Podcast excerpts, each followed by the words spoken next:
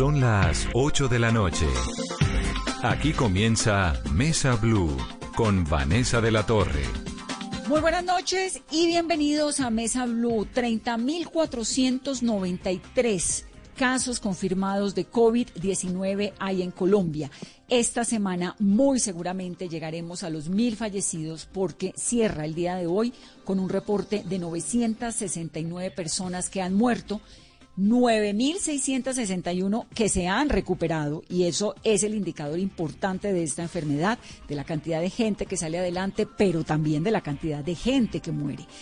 Hoy el reporte habla de 1.110 casos, se procesaron 9.325 pruebas y hay 30 personas fallecidas en el día de hoy. ¿Cómo están, Carolina, las estadísticas a territorio, en territorio nacional? ¿Cómo arranca esta semana? Vanessa, buenas noches. Comencemos por Bogotá, donde tenemos 10.370 casos. Kennedy, que está totalmente cerrada, Vanessa, en alerta naranja. Además, ciudades y departamentos importantes con cifras de casos donde no se ha podido, Vanessa, hacer la reapertura de más sectores de la economía, sino que mantienen eh, cerrado. Antioquia es el departamento que ha dado ejemplo, Vanessa, y que hoy sí logró ya dar apertura a otros sectores de la economía. Tiene 1.171 casos. Atlántico superó la barrera de los 4.000, hoy está en 4.116. Bolívar 3.270. El Valle del Cauca 3.586 casos, Vanessa. Y el departamento del Amazonas, la cifra que registra hoy son 1.848 casos. El coronavirus se sigue reproduciendo por el territorio colombiano. Es muy importante en este momento no bajar la guardia, permanecer en casa. Hay gente que tiene que salir a trabajar, pues los que tienen que salir, salimos con todos los cuidados. Pero si usted no tiene nada que salir a hacer a la calle, no salga. Quédese en su casa. Tenga paciencia. Lo hemos dicho y lo repetimos todas las noches. De esta saldremos pero hay que tener paciencia. Uno no puede estar creyendo que aquí no ha pasado nada porque esto apenas está subiendo a un pico muy alto de la enfermedad. Hicimos Carolina y yo, durante el fin de semana lo vieron, un reportaje en Noticias Caracol sobre las unidades de cuidados intensivos, que son esos lugares durísimos donde la vida libra una batalla con la muerte, donde además los miembros del servicio sanitario que están allí, los médicos, las enfermeras, los bacteriólogos y bacteriólogas, eh, los terapistas, se blindan, se tratan de proteger en lo máximo posible para poder entrar a ayudar y acompañar a esas personas que están sedadas y cuya vida depende de respiradores artificiales. Nadie quiere estar en esos lugares. Entonces, cuidémonos entre todos y no creamos que esto ya ha terminado. ¿Qué pasó con Kennedy hoy, Carolina? A partir de hoy, Kennedy, que viene siendo una gran ciudad dentro de la ciudad, porque es un lugar que tiene millón doscientos habitantes, donde además está la principal central de abastos del país, que es Corabastos, entra en la alerta máxima, en cuarentena máxima, porque la verdad es que no se han podido controlar los casos de contagio de COVID-19 en Kennedy. Vanessa, sí, es que la medida es cuarentena total, aunque, por ejemplo, Corabastos, que era una de las grandes preocupaciones, que hubiese un cierre total, mantiene todas las medidas y todos los controles, además de algunas bodegas que van a tener eh, unos cierres parciales.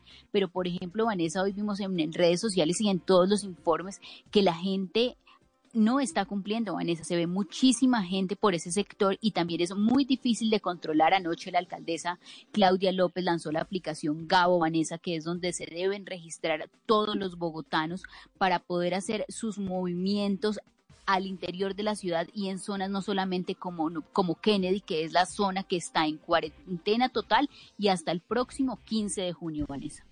Lo de la la información que la alcaldía de Bogotá está pidiendo para todos los que nos han preguntado a lo largo del día tiene una explicación. Necesitan evitar aglomeraciones, por un lado, y por otro, necesitan saber por dónde se mueve la gente, qué tipo de transporte público utiliza, porque el transporte público no puede aumentar más del 35% están pidiendo información de a qué hora sale usted, a qué hora llega a su espacio de trabajo para saber cuánto tiempo va a estar en la calle, por qué zonas se mueven. Eso no es para espiarnos la vida, eso es para saber cómo hacer un plan de contingencia serio frente a toda esa cantidad de gente que está saliendo a la calle. Entonces ayude, métase, ponga allí sus datos. Vamos a hacer una pauta rápidamente, una pausa para comerciales. Queríamos arrancar el programa de hoy contándoles estas noticias y como siempre con la advertencia y con el recorderis de todas las semanas. Esto es en serio, quedémonos en casa. Si usted no tiene que salir, por favor no salga. Hacemos la pauta, volvemos con Silvia Escobar, que es la directora de Terpel, es una mujer fabulosa que además está en la cabeza de la organización Terpel, que es muy grande, que genera muchos empleos y que además hace parte de un ecosistema que ha sido manejado por hombres históricamente. Regresamos en breve.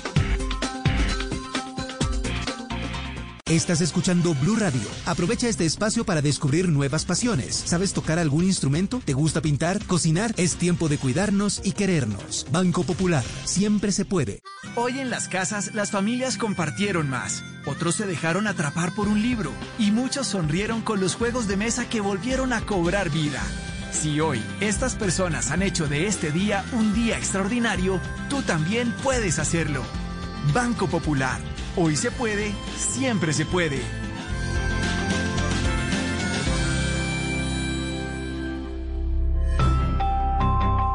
Somos Grupo Aval, vigilado Superintendencia Financiera de Colombia.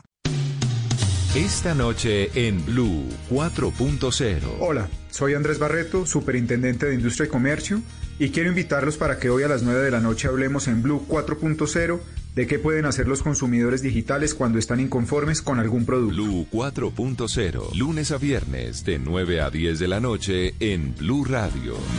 La nueva alternativa. En tiempos de crisis, existen seres con almas poderosas que se convierten en héroes de nuestra historia. En Organización Solarte, queremos dar gracias a cada uno de nuestros colaboradores por superar sus miedos, arriesgándolo todo para entregar cada día no solo alimentos de primera necesidad a toda Colombia, sino también la esperanza de que todo va a estar bien. Porque cuando la bondad se pasa en la comida, el amor es el alimento. En Organización Solarte, trabajamos pensando en usted. Estamos pensando el país, estamos resaltando el trabajo de todas esas personas que en este momento tienen la solidaridad como bandera. Silvia Escobar es la presidenta de Terpel que es la tercera mayor empresa de Colombia. Es una mujer que llegó a dirigir Telpel después de que 40 años la hubieran dirigido hombres. Es una ejecutiva que trabaja en un sector considerado por muchos como un feudo masculino. 1.700 empleados tiene Terpel. Silvia, bienvenida a Mesa Blue. Hola, Vanessa. ¿Cómo, estás? Bien, ¿cómo, cómo, ¿cómo va la cuarentena? Con ustedes y con toda la mesa. Cuéntame. ¿Cómo va la cuarentena, Silvia? La cuarentena, la verdad es que, es que nos cogió a todos de sorpresa eh, y yo creo que en este momento estamos como encontrándole una cantidad de cosas buenas a esa cuarentena, aun cuando sabemos lo difícil que es para muchos vivirla, pero definitivamente, Vanessa, esa cuarentena nos va a cambiar la vida a todos. ¿Y cómo está trabajando Terpel en medio de esta coyuntura? Porque usted imagino que está en teletrabajo. ¿Cómo están haciendo? Absolutamente, Vanessa. Nosotros tenemos, eh, como, como tú te imaginarás, a, la mitad o mucho más de la mitad de la gente eh, en la calle, sirviéndole a los colombianos en las estaciones de servicio, en las plantas de abastecimiento, en la fábrica de lubricantes. Todas estas personas han venido saliendo eh, a movilizar el país cumpliendo con todos los protocolos de seguridad, pues que nos aseguran que la gente va a estar bien y los clientes van a estar bien, pero hay una cantidad importante de gente como yo que realiza un trabajo más administrativo y que puede hacerlo desde sus casas y de nuevo cumpliendo con todos con todos estos lineamientos de seguridad en la salud, estamos trabajando desde nuestras casas hemos adaptado muy rápidamente eh, nuestras, nuestra gestión, nuestros requerimientos tecnológicos de reuniones. La tecnología ha ayudado muchísimo. La verdad es que es que sin sin estas nuevas herramientas que tenemos esto sería muy difícil, pero no lo ha sido así. Gracias gracias a que cada vez eh, estamos mejor conectados y, de forma más rápida y, y fácil. Claro, ustedes tienen 2.200 estaciones desde el Amazonas hasta la Guajira. Tienen otras 200 entre Ecuador, Perú, México, Panamá, República Dominicana y pues la gente sigue saliendo a tanquear los carros. Luego las estaciones siguen funcionando, ¿verdad? Sí, señora. De hecho, aprovecho para saludar a todos los afiliados y franquiciados a la marca que son los que permiten, Vanessa, eh, realmente mantener en movimiento estos países, los dueños de las estaciones de servicio con sus isleros, con sus promotores, con sus jefes de patio, eh, son los que están en la calle pues procurando eh, seguridad y confianza en, los combustibles y lubricantes que se están vendiendo. La verdad es que es, es, es una red inmensa en este norte de Sudamérica que, que tiene a Terpel como bandera y que cada vez más adaptados a este nuevo normal que se viene. Al principio, eh, pues tú veías las ciudades absolutamente paradas, ahorita se están reabriendo, pero en las carreteras, nuestras tiendas, y nuestras estaciones de servicio estuvieron recibiendo a todos estos héroes del camino que llamamos nosotros que mantenían o están manteniendo el abastecimiento en todo el país para que los que podamos quedarnos en las casas eh, pudiésemos hacerlo con, con mayor cuidado. Silvia, y justamente frente a esa demanda y esa disminución en cuanto a vehículos eh, particulares, ¿ustedes tienen de pronto ya la cifra consolidada de cuánto disminuyó el consumo de combustibles en el país durante esta etapa de cuarentena? Yo creo que un buen número podría ser eh, una caída del 60% en el consumo de combustibles pero esto obviamente se divide en el diésel, que es el que el que mantiene a los a los camiones sobre todo y a la industria funcionando, que no cayó tanto, y en la gasolina, que sí cayó de una forma dramática, cerca del 70%, dado que los vehículos particulares dejaron de salir a la calle. Eh, una afectación muchísimo mayor, obviamente, es la del jet, todo el combustible de aviación se ha caído eh, por encima del 90% en este momento eh, en, en, Colombia y, en los países donde está presente Terpel pues solo están funcionando vuelos de las Fuerzas Armadas y vuelos comunitarios, eh, perdón, humanitarios. Eh, por lo tanto, esa es una caída muy grande que afecta en este momento a las, a las empresas, a las aerolíneas de forma muy importante. Increíble, 60%. ¿Y qué está haciendo Terpero? Ustedes tienen cerca de 1.700 empleados. ¿Cómo están haciendo para lograr esa sostenibilidad? O no sé si han tenido que hacer reducción de personal. ¿Qué están haciendo, Silvia, como eh, medida de contingencia? Aquí de nuevo, Vanessa, y, hablo como Terpel y como todos los afiliados a la marca, la prioridad ha sido la de mantener el empleo. Esto es, es, es, es, como un mantra para nuestra compañía y para todas las estaciones de servicio. Eh, se, ha, se ha tomado muchas ayudas y flexibilidades que de hecho se ha dado en el campo laboral, eh, manteniendo siempre las prestaciones sociales, manteniendo los contratos de trabajo, en algunos casos aplicando cosas como licencias no remuneradas. Muchas personas además querían estar un poco más en la estación de servicio, pero menos viajes entre su casa y la estación de servicio, entonces trabajan una parte del tiempo y la otra están en, en sus casas con jornadas un poco más largas. Entonces, todas estas eh, nuevas formas de, mantener el empleo, aun cuando la demanda de combustibles es, es, es, menor, es algo que hemos adoptado y que, y que ha ayudado a mantener a las familias de, de nuestros empleados en el país. Y en cuanto a dinero, ¿en cuánto significa, por ejemplo, Silvia, esa disminución del 90% en aviación, el 70% en gasolina corriente y el 60% en diésel, en cuanto a dinero y a pérdidas de lo que ha significado pues que haya un país en cuarentena?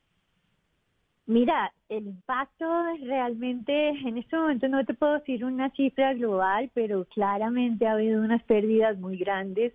Eh, este es un sector además que tiene unos márgenes muy pequeños, entonces el volumen significa todo. Eh, y, pues los volúmenes caídos en esas cifras pues te llevará obviamente a unas cifras muy grandes. Tenemos que, que revisar cómo vamos a terminar el año.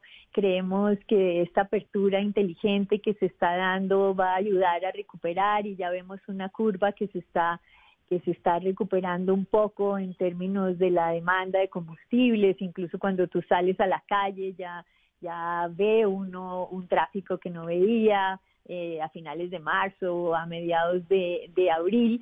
Entonces esperamos que se, que se recupere un poco esta caída en pérdidas de volumen y de dinero, pero te estaremos diciendo a final de año, esperamos eh, de todas formas un impacto muy grande de este sector y de muchos sobre el crecimiento de la producción nacional. Ya lo has visto, hay, hay proyecciones que dicen que el PIB eh, va a estar en, entre menos 3 y menos 5%, lo cual es, es, una locura después de que estábamos pensando que íbamos a crecer a tasas entre el 3 y el 4% en Colombia, que iba a una dinámica bien importante y superior a la mayoría de los países en Sudamérica.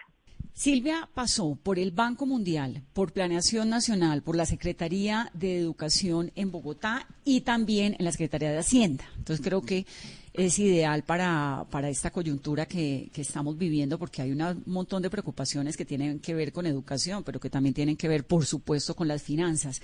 El debate ahora, Silvia, es sobre la prima de mitad de año. Si se debe pagar toda la prima ahora, si se debe aplazar, que más o menos el gobierno lo que está proponiendo, ahí pues leyendo uno entre líneas, es que cierta flexibilidad para que los empresarios puedan aplazarla o pagar la cuota, no sé, como flexibilizar un poco esto. Pero hay otros economistas que dicen, no, hay que pagarla para que la gente tenga plata para gastar, porque si usted no tiene plata, pues para gastar, ¿cómo va a reactivar la economía? ¿Usted qué piensa, Silvia? Mira, Vanessa, esa es una pregunta bien, bien difícil de contestar. La verdad es que en esta, en esta pandemia todas las, las, las respuestas son difíciles de dar. Hay un tema que es muy importante, Vanessa, y es el de la liquidez de las empresas. Muy seguramente ustedes han, han, han, oído hablar sobre la importancia y la prioridad que es el que las empresas se mantengan líquidas para que a su vez puedan mantener los salarios de los empleados. Eh, yo creo que lo más importante en esta coyuntura es que las personas no pierdan el empleo para que tengan salarios que les permitan vivir y, digamos, pasar esta época dura en la cual la, la demanda se ha contraído tanto. Entonces, pues va a depender mucho, Vanessa. Si las empresas apenas están pudiendo pagar los salarios, muy seguramente valdrá la pena que mantengan estos, este pago de salarios aun cuando las primas se puedan posponer un poco, igual que los impuestos, que es lo que estamos pidiendo en este momento. El apoyo a la empresa nacional hoy es una, una, una verdadera prioridad porque es a través de las empresas, Vanessa, que mantenemos el empleo y el empleo mantiene las familias y podemos así pasar esta, digamos, esta ola eh, que, que, que, tenemos que pasar con una baja demanda. Eh, cada vez más estamos viendo que los indicadores están aguantando y que vamos a poder eh, sobrellevar, digamos, este momento para tener una capacidad hospitalaria que nos permita que este virus lo podamos atender como otra enfermedad cualquiera en, en el mundo, pero hasta tanto tenemos que cuidarnos mucho y tenemos que cuidar a las familias, pero para cuidar a las familias necesitamos cuidar también la liquidez de las empresas. Entonces, pues la respuesta es si la liquidez no da para pagar las primas, eh, tenemos que defender que pueda pagar los salarios. Ese sería mi, mi comentario al respecto, Vanessa.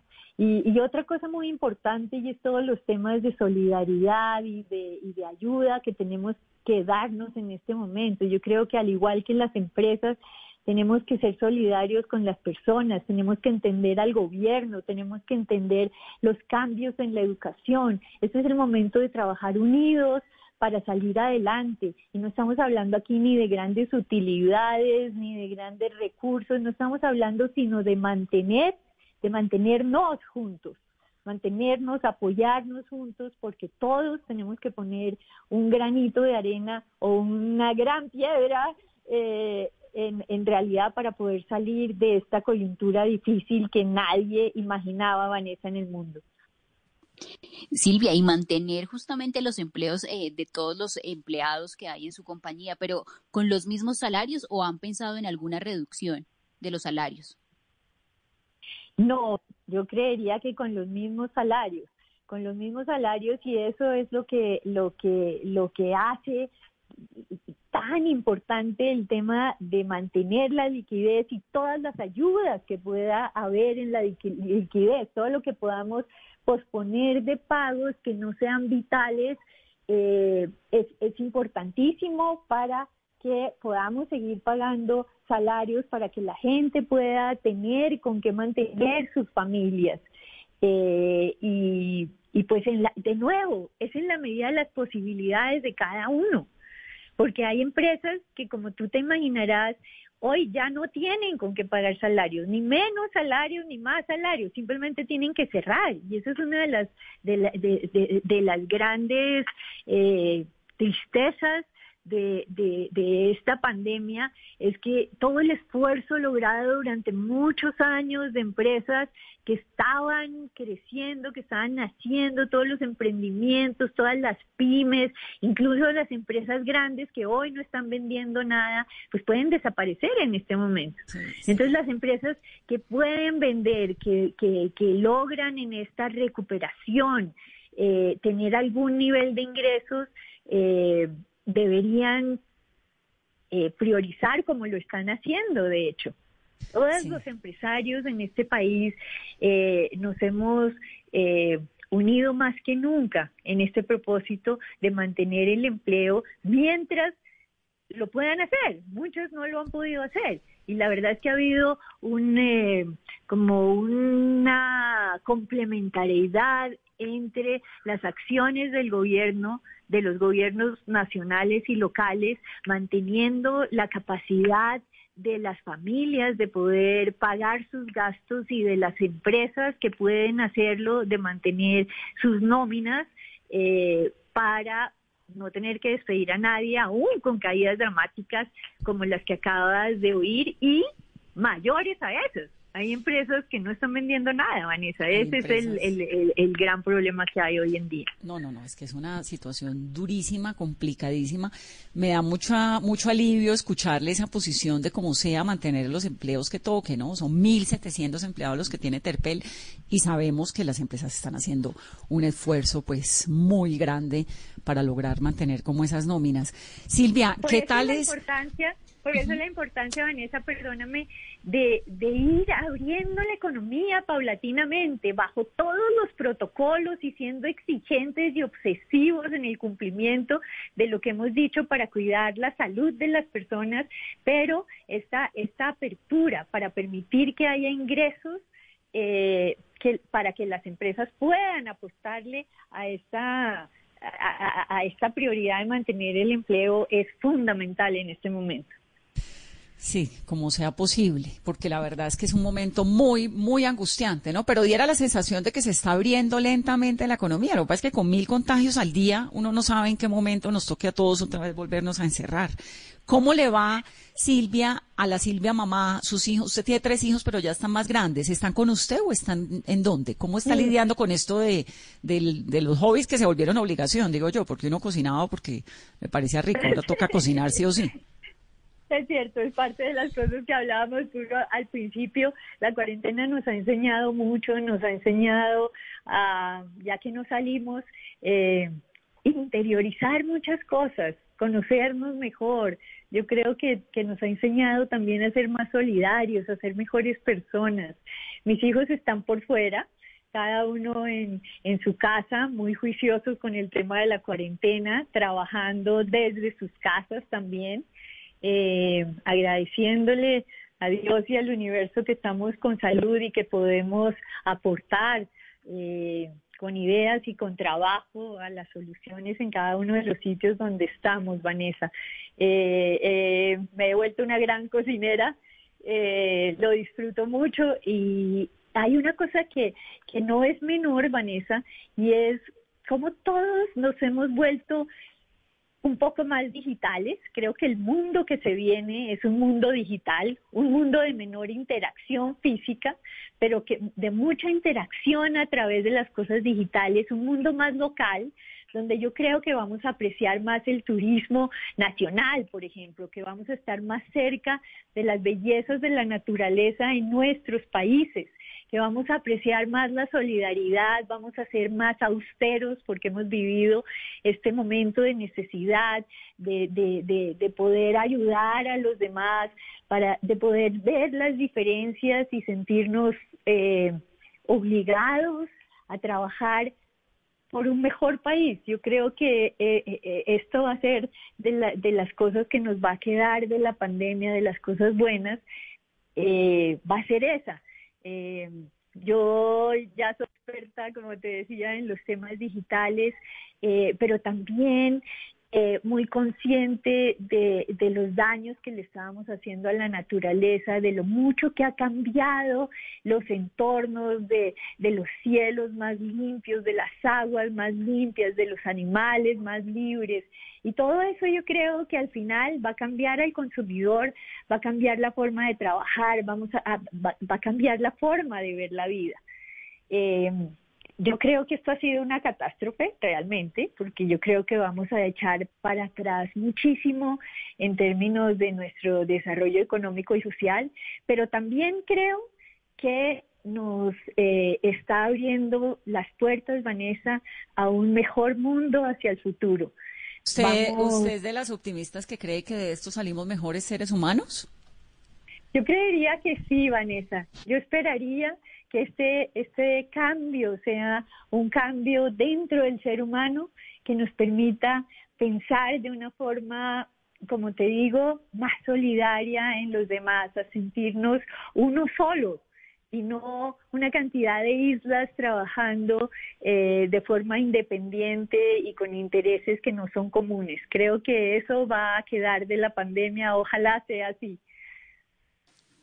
Silvia, y es que en medio de, como usted lo llama, una catástrofe, hemos, nos hemos unido como país y hemos sido solidarios y terpel. En medio del impacto económico que ha generado la crisis, ha donado combustible para vuelos humanitarios, han llegado al Amazonas con personal e insumos médicos, tienen esta iniciativa de si conoces un héroe motero también, pues que lleguen a los puntos al toque. Y ahora otra nueva iniciativa, la Mesa Roja de Terpel y también para las mujeres que son víctimas de violencia intrafamiliar, tienen otra, otra iniciativa Silvia.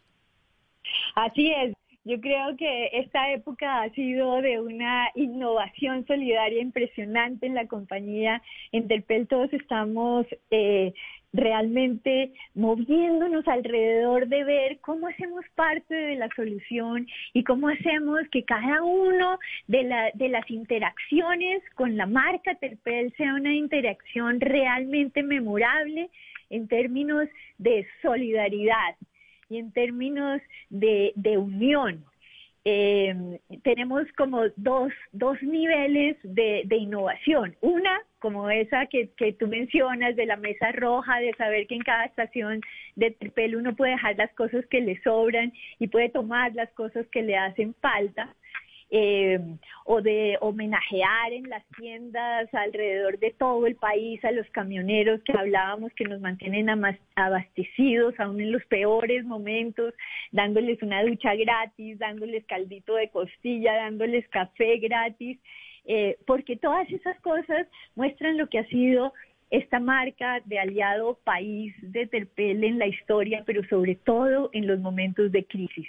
Y la otra, Vanessa, que es muy importante, es innovar hacia el futuro, es decir, todas estas cosas que yo te estaba diciendo de cómo vamos a cambiar como seres humanos y como consumidores, cómo Terpel puede dar una respuesta innovadora cuando salgamos de la crisis y cuando nos encontremos en ese nuevo y mejor en mi, en mi visión particular, eh, ese nuevo país, ese nuevo mundo. ¿Cómo funciona, cómo funciona Silvia lo de ustedes tienen un proyecto interesante que Carolina más o menos nombró allí, que es el de abuso de mujeres para evitar? ¿Qué es lo que están haciendo en las estaciones? Esa es una de las tristezas más grandes de esta pandemia, Vanessa. El hecho de estar trabajando desde las casas para muchas personas es un privilegio. Eh, sin embargo, para muchas es un infierno absoluto. Los índices de violencia intrafamiliar en Bogotá han subido por encima del 200% y eso lo que quiere decir es que una mujer que está siendo agredida tiene que permanecer en su casa con el agresor 24 horas al día, 30 días al mes. O sea, es, es, es, esa mujer que salía a trabajar, que tenía momentos en los cuales no tenía que estar con este agresor, que además este agresor tiene mayores eh, razones, según él, emocionalmente, para eh, aumentar su agresividad al estar metido en la casa, al tener necesidades de plata, al, al, al, tener este, este, este tema emocional que nos afecta a todos de no poder salir y de no poder tener ingresos en muchos casos. Entonces, se han creado, gracias a la Secretaría de la Mujer en Bogotá, se han creado algo que se llaman espacios seguros espacios seguros del distrito, pero además se han ido uniendo algunos sectores y algunas compañías eh, de las cuales Terpel hace parte ya hace unas semanas, y es que las mujeres pueden llegar, pueden obtener información eh, sobre cómo se pueden proteger, incluso salir de sus casas eh, y, e ir a esos lugares seguros que tiene la Secretaría de la Mujer del distrito para ellas. Y las personas están capacitadas en la estación de servicio para darles esa información, para tenerlas ahí mientras llega personal que las pueda ayudar, si es el caso, o hablar con gente de la Secretaría, porque tenemos los números y los contactos. Esperamos, por ejemplo, que ¿Les eso... Ha llegado, ¿Les ha llegado mujeres? ¿Bastantes? como digamos, ¿cómo ha sido la respuesta de la gente? De las chicas. Ha sido bastante nuevo, eh, realmente hasta ahora estamos iniciando, incluso eh, no, no, no en toda la red está, pues tenemos que, que ir conformando las capacitaciones que nos permitan dar esta información. Hasta ahora no hemos tenido ningún caso. Eh, pero seguramente lo vamos a tener. Esta charla contigo ojalá ayude a que, a que más gente conozca que Terpel es un espacio seguro para las mujeres, pero lo que sí es importante es destacar que es una forma adicional de que el programa eh, que adelanta el distrito y donde sí han llegado, como te digo, mayores quejas y mayores denuncias, tenga muchísimo más impacto y tiene mayor cobertura. Difícilmente puede haber en el país una compañía que tenga tanta cobertura como Terpel y que podamos llegar a todos los sitios, empezando por Bogotá, pero yo mi sueño es llegar a muchos otros sitios en Colombia, es un avance muy grande para que las mujeres no se sientan solas y sepan que hay alguien que las está ayudando y que las puede seguir ayudando en su proceso de eh, readquirir sus derechos eh, como mujeres y como individuos. Estamos hablando con Silvia Escobar, es la presidenta de la organización Terpel. Vamos a hacer una pausa rápidamente y regresamos en breve.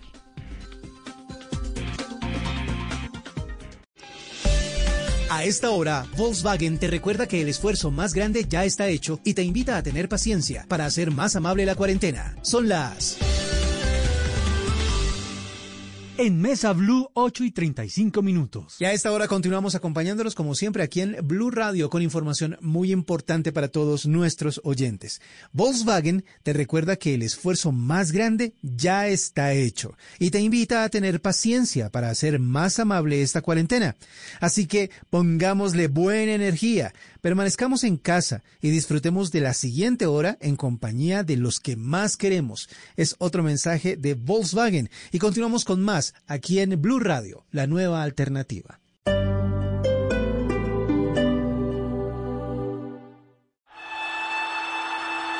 El balón venía para Faustino Aprila, con él está Altamirano.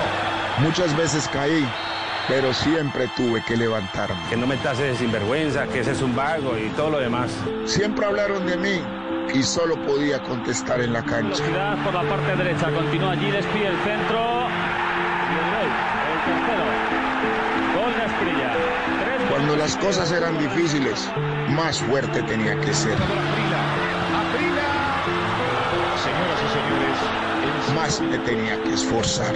Siempre tenía que dar más.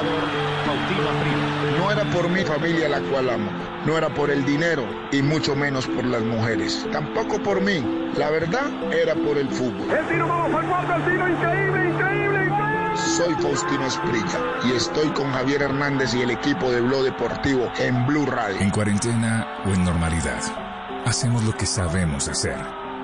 Radio.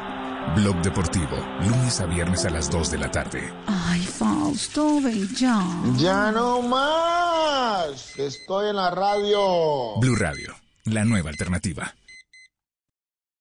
Esta noche en Bla Bla Blue. A las 10, la bellísima Joana Bamón, que estará con nosotros lanzando su libro Historias Privadas de Libertad, con testimonios encontrados después de su gran gestión humanitaria en los centros penitenciarios del país. A las 11, Carlos Arias, gerente de comunicación pública y política, analizará lo que nos ocurre ahora mismo con Venezuela, porque en épocas de cuarentena seguro todos hemos tenido tiempo de observar muy bien lo que hace nuestro vecino.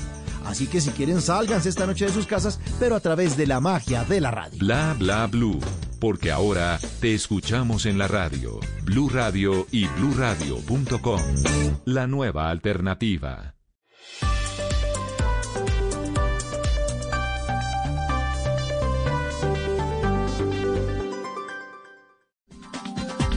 Estamos hablando con Silvia Escobar, que es la presidenta de Terpel, esta noche en Mesa. Silvia, esto de, de, pues obviamente con esta crisis económica hemos visto el precio del petróleo, cómo se dispara, cómo sube, cómo baja. ¿Cuál es el análisis y la proyección que usted le hace al petróleo, a la gasolina? ¿Cómo ve la, la industria ahora y cómo lo, lo proyecta? Mira, Vanessa, los precios eh, son una, un resultado de la oferta y de la demanda. Cuando no hay demanda por un producto, su precio baja, pues porque los que lo ofrecen lo venden a lo que sea con tal de salir de esto. Eso es para que todo el mundo entienda lo que está pasando. Cuando no hay dinámica económica, cuando las industrias se paralizan, cuando las compañías se paralizan, cuando no hay ninguna actividad económica, claramente baja la demanda por el combustible, que el combustible es, es, es lo que nos mueve es la energía que en este momento mueve al mundo. Y si, si, si eso no se demanda, pues obviamente el precio cae. Y eso es lo que está pasando con el petróleo en el mundo, porque empezó con, con, si ustedes recuerdan, está todo el tema de China cuando llegó el coronavirus y se para la demanda, todo esto además aunado a peleas entre los países productores de la OPEP. Pero finalmente el tema es que este es un, combustible, es un producto que no se está demandando. A medida que se reactiven las economías, a medida que se reactive la producción, a medida que se reactive la oferta y la demanda en cada uno de los países, pues este es un producto que se va a volver a necesitar y al volverse a necesitar debería volver a subir el precio. Entonces, lo, el, precio de, los productos, de tanto del crudo como del combustible, que es un derivado, pues va a depender de qué tan rápido eh, se abran las economías y de qué tan rápido vuelva a moverse el planeta en términos económicos. Entonces tenemos que esperar, pues eh, llegó un momento que jamás pensé que fuera a ver en que el, el petróleo estaba a precios negativos, pero nuevamente ha, ha vuelto a, a subir y, y, la velocidad, como te digo, dependerá de la velocidad de la apertura a la economía en, en el mundo entero. Claro. En Ahora, Colombia, cuando, en Colombia. Es, es ¿ah?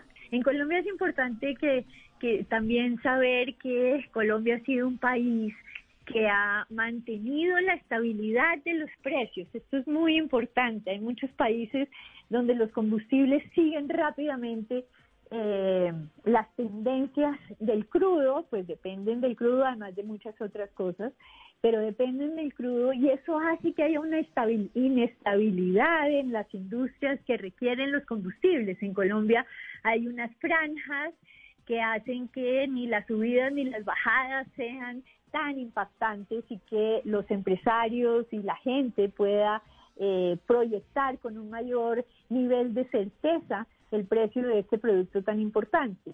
Y eso es lo que se ha hecho ahorita. Hubo una caída grande, pero ahorita se está tratando de mantener eh, el precio y esperar que sean eh, más bien tendencias de largo plazo. Es lo que ha hecho la ministra y que yo creo que ha sido sabio en términos de mantener esa estabilidad y esa certeza de, de, los precios de los combustibles en el, en el mediano plazo.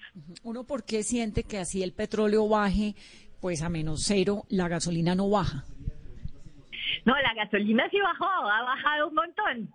Eh, la gasolina ha bajado un, montón, pero como te digo, no baja ni, ni sube ni baja a los mismos ritmos. Hay fórmulas que permiten que eso se estabilice. Y, y, de nuevo, digamos, los grandes transportadores no tengan esos picos ni para arriba ni para abajo que hacen muy difícil la estabilidad de los negocios. Por eso eh, es el fondo de estabilidad que permite a veces ahorrar y que esos ahorros los utiliza luego cuando suben demasiado los precios de los combustibles. Es lo que ha hecho el país en este momento, pero eh, si tú ves las caídas del precio así han sido bien importantes en este año. ¿Qué tan viable es reemplazar alguna vez el combustible? Ahora usaste una frase que me llamó un montón la atención cuando que el combustible es el que mueve al mundo, por supuesto, pero cada vez hay, hay una tendencia más a buscar energías renovables. ¿Qué tan, qué, tan viable eh, lo es?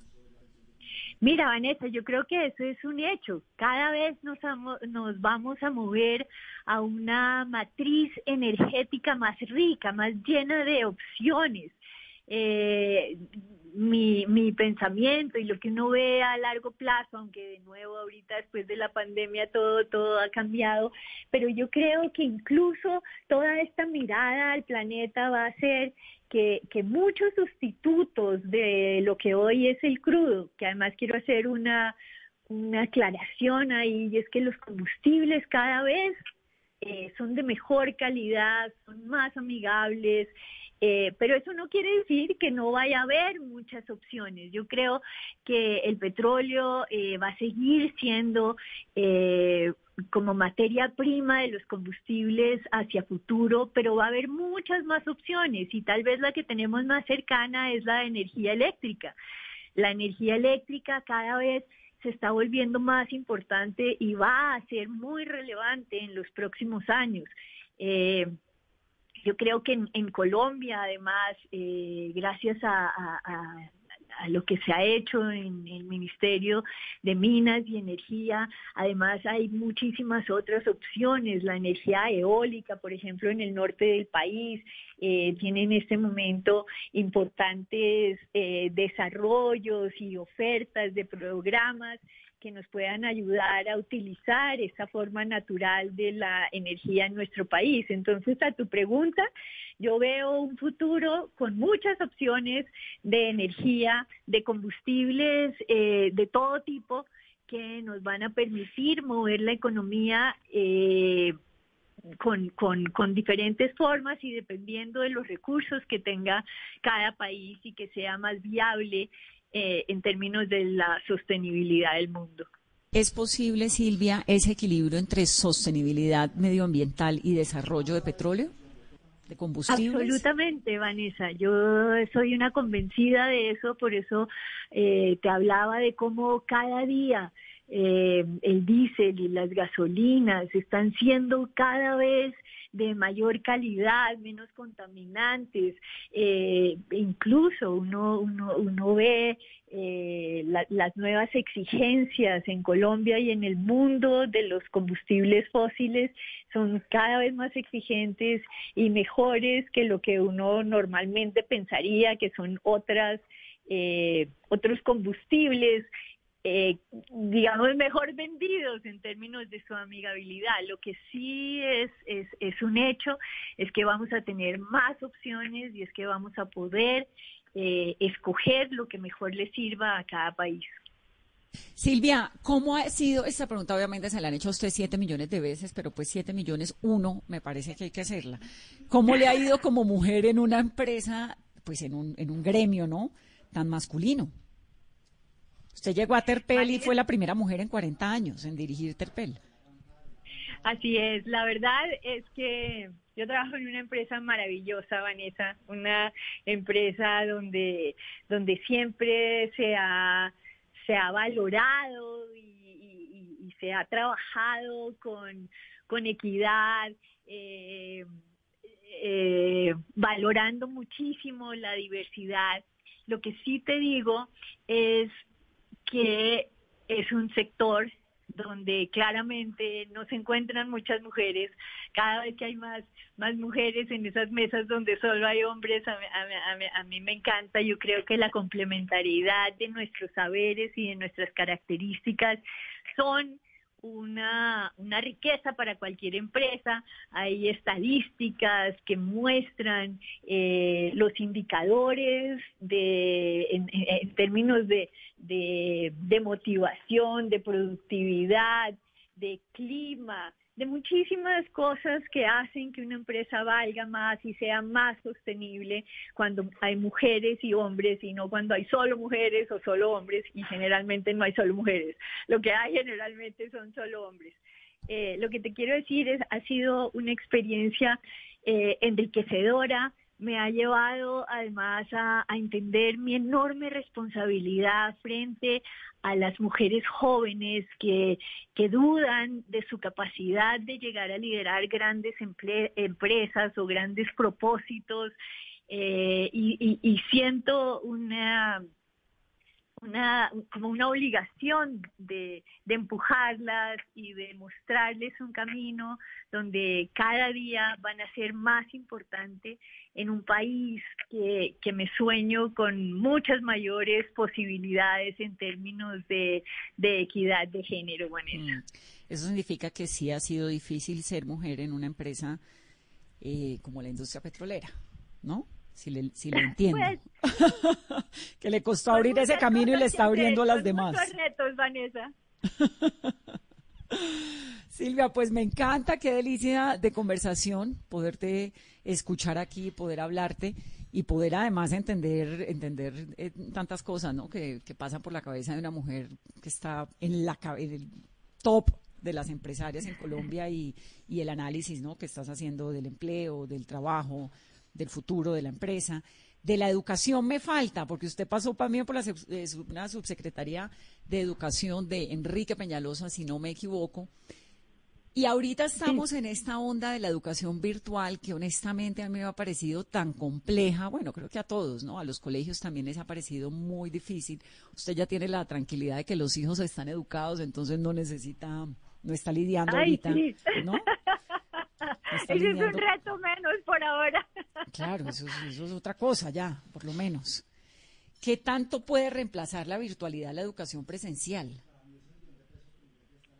Mira, Vanessa, ese es, ese es un punto súper importante en este momento. Yo creo que la educación, sin lugar a dudas, es el pilar del desarrollo de nuestro, de, nuestro mejor futuro y deberíamos todos estar centrados en esa educación, empezando por, no sé, por temas como, como el coronavirus y cómo deberíamos estar pensando es en la gente académica que hable de este tema y no en gente que no tiene ni idea de esto y que nos asusta todos los días con noticias falsas. Todo eso forma parte de la educación. Pero en términos de lo que me preguntas específicamente de la virtualidad y de lo digital en, la educación, yo quisiera recordarle a, tus oyentes que esto no surge a partir de la, del coronavirus y de la pandemia. Ya hace un, un, un tiempo importante las, las colegios y las universidades se han estado preguntando cuál sería el mejor modelo de la educación si, si, uno, si uno pregunta en las grandes universidades del mundo, eh, cada vez había más clases virtuales, cada vez podía uno asistir a las grandes eh, bibliotecas y con los mejores maestros a través de clases virtuales. Esto no es del coronavirus, obviamente se ha acentuado con el coronavirus en, cuando los, los muchachos no pueden salir de sus casas. Pero esto es una gran pregunta que nos deberíamos hacer en términos de la educación del futuro. Yo creo que hay cosas que no reemplaza la virtualidad, Vanessa. Yo no sé si es que estoy muy vieja, pero yo creo que ver al profesor, interactuar, experimentar, ver a los compañeros, eso es cosa muy importante, pero tiene que ser eh, utilizando estas nuevas herramientas que nos trae la tecnología y el conocimiento en el mundo. Yo creo que esa complementariedad de saberes y de forma de aprender es lo que nos va a llevar a un mejor futuro. La virtualidad, por ejemplo, nos permite poder ir a una clase con el mejor profesor de Harvard o de, o de Cambridge o de Duke o de China, no sé, las mejores universidades en China o en Brasil o en Chile. Eso es algo que no podemos dejar atrás sin perder también el contacto. Yo creo que el contacto y la experimentación son cosas muy importantes que no podemos perder. Pero, pero de nuevo, creo que eh, esta pandemia aceleró un proceso que ya se venía dando desde antes, eh, cuestionándose si los modelos de educación con un profesor enfrente y muchos eh, estudiantes que no hablaban era la mejor forma de educar un mundo que cada día era diferente. Silvia, y no podemos despedir esta entrevista sin preguntarle por esas declaraciones indignantes, repudiables desde todo punto de vista del señor Fabio Zuleta contra las mujeres guajiras. Totalmente, o sea, eso, eso más que cualquier cosa causa un dolor enorme. Yo en algún tweet le pedía al señor Zuleta eh, que, no pidiera disculpas y que yo no sé eh, en términos judiciales si, si el haber hecho el programa es o no un delito. Lo que sí es un delito es vender mujeres. Eso se llama esclavitud y eso es inaceptable. Y por eso le decía, su forma de reivindicarse no es pedir perdón y volver luego a, preguntar por este tema como si fuera lo normal. Yo creo que las costumbres y las tradiciones tienen un límite y él debería aprovechar el gran poder que tienen los comunicadores eh, en los radios locales, nacionales, para que él se vuelva la persona que empiece a mostrar lo terrible que es oír esa entrevista y saber que es cierto. Hay mujeres a las que venden y que se vuelven esclavas de los hombres en muchos sitios de Colombia y en muchos sitios del mundo, porque este no es un tema de Colombia.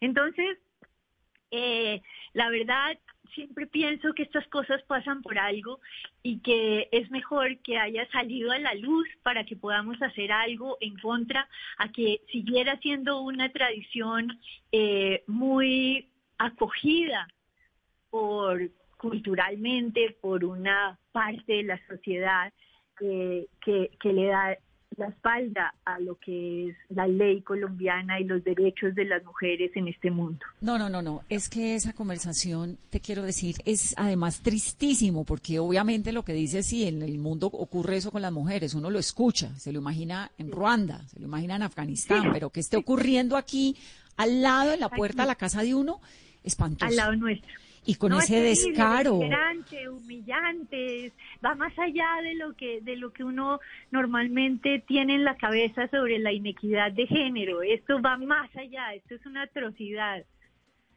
Uy, no, no, no, es que es una cosa, y sobre todo uno escuchar a una persona que dice, bueno, medianamente tiene un poco de acceso a educación, al, mundo. Un comunicador, un comunicador, o sea, qué tipo, de, qué tipo de mensajes están transmitiendo a la gente que lo escucha. Así lo escuchen uno o un millón, que es esa barbaridad, es increíble. Yo me, me, me espeluzno, verdaderamente me pensé que hace mucho tiempo algo no me no me eh, impactaba tanto, ¿sabes? Como que me aterraba. Ya hace mucho tiempo no algo no me aterraba tanto y de pronto oye uno eso y dice, eso no puede ser posible. Qué lamentable. Sí, señora, eso no puede ser posible, pero sobre todo no podemos dejar que esto pase y no pase nada. Eso es lo que tenemos que, que, que, que ponernos como meta.